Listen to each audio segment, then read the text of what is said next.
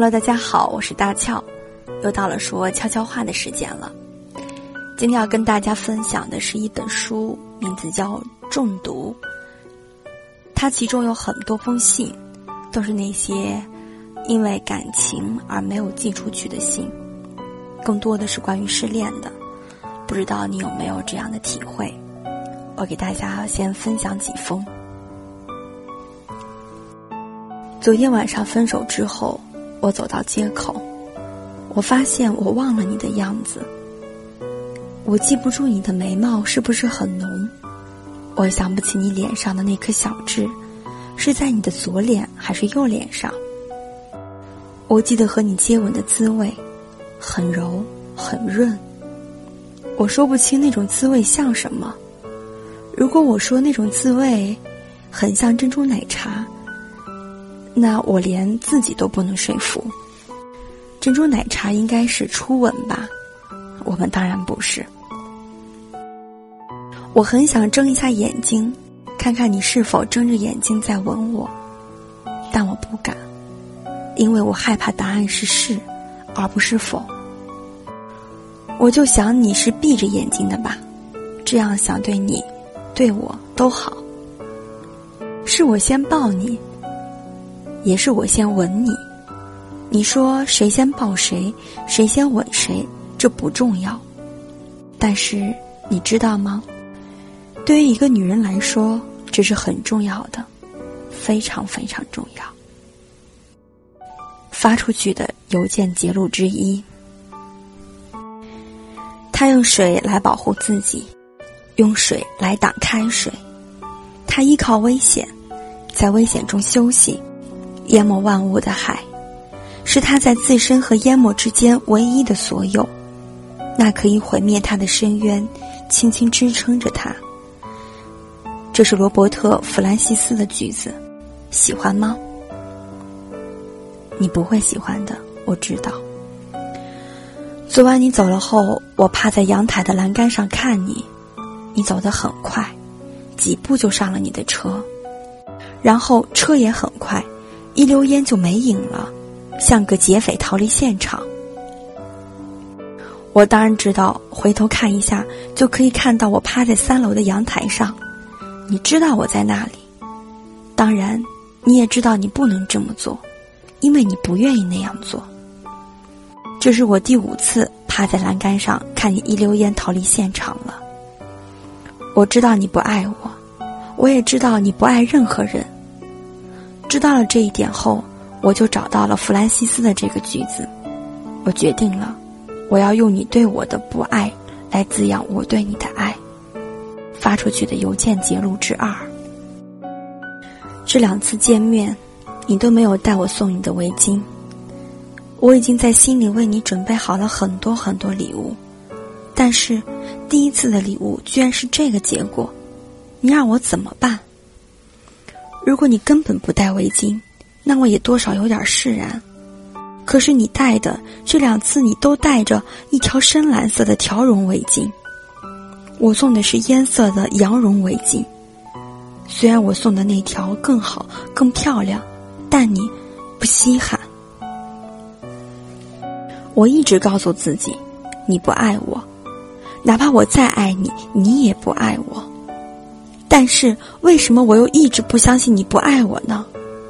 我记得你看我的眼神，我记得我把手放进你的手里时，你紧紧的握住，你的手心很烫。你用指头在我手指上轻轻的滑动，所以我不相信你不爱我。发出去的邮件节录之四。今天我到你公司去了，不是去找你，是公事，不知道你在不在。我看见你办公室的门关着的，和你的几个部下聊了一会儿，没有人提起你。也许你的性格让你的部下不敢随便议论你吧。说真的，我很羡慕他们，能天天看到你。同时，我也很庆幸可以远离你。虽然我们同在一个城市，但是也可以天涯海角。你能爱一个人吗？对不起，我想问你这个问题，因为我实在是太好奇了。当然，你完全可以不爱我，这是很正常的。但是如果我们之间还有那么一种男女之间的情谊的话，我真的很想请你回答我：你能爱一个人吗？也许能吧，但不是我。发出去的邮件截录之五。听完之后有没有觉得很悲伤？原来爱着的人是这么的卑微，对不对？可能这也是我们爱情中的一个状态，就像你永远叫不醒一个在装睡的人。因为爱情其实更多的是需要双方来互动的。如果你只是一味的很卑微的去付出你的爱，而对方丝毫没有唤醒的迹象的话，其实你是爱的很辛苦的。如果可能的话，我建议你不要那么深入的去爱，尤其是女孩儿，因为你爱的太卑微了，他丝毫没有领情的意思。好了，今天先分享这些，我们明天继续。好了，祝大家晚安，好梦。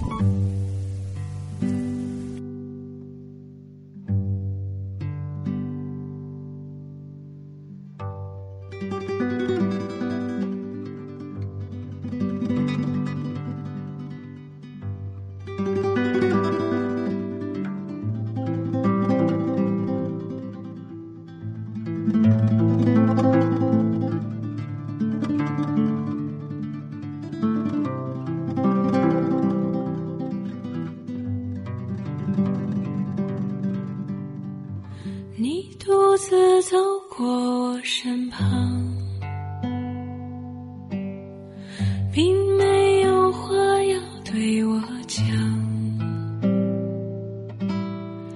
你不敢抬头看着我，哦，脸庞。我问你要去向何方？你指着大海的方向，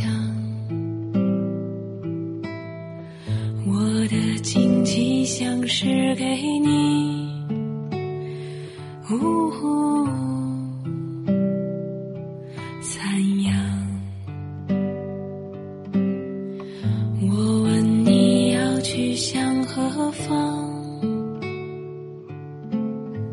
你指着大海的方向。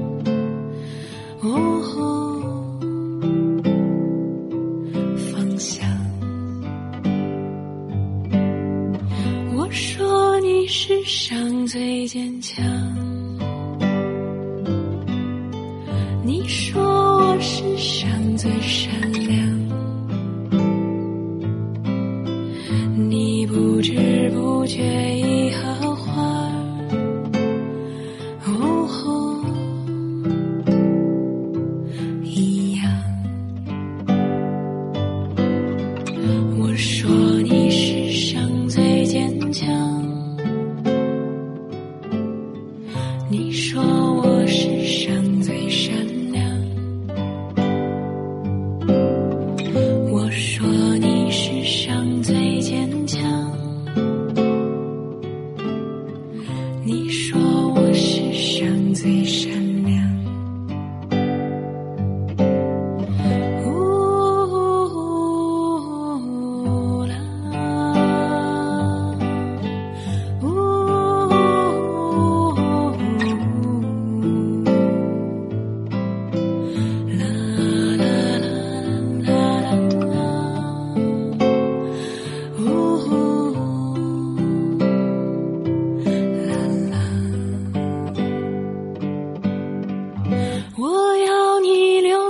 这地方。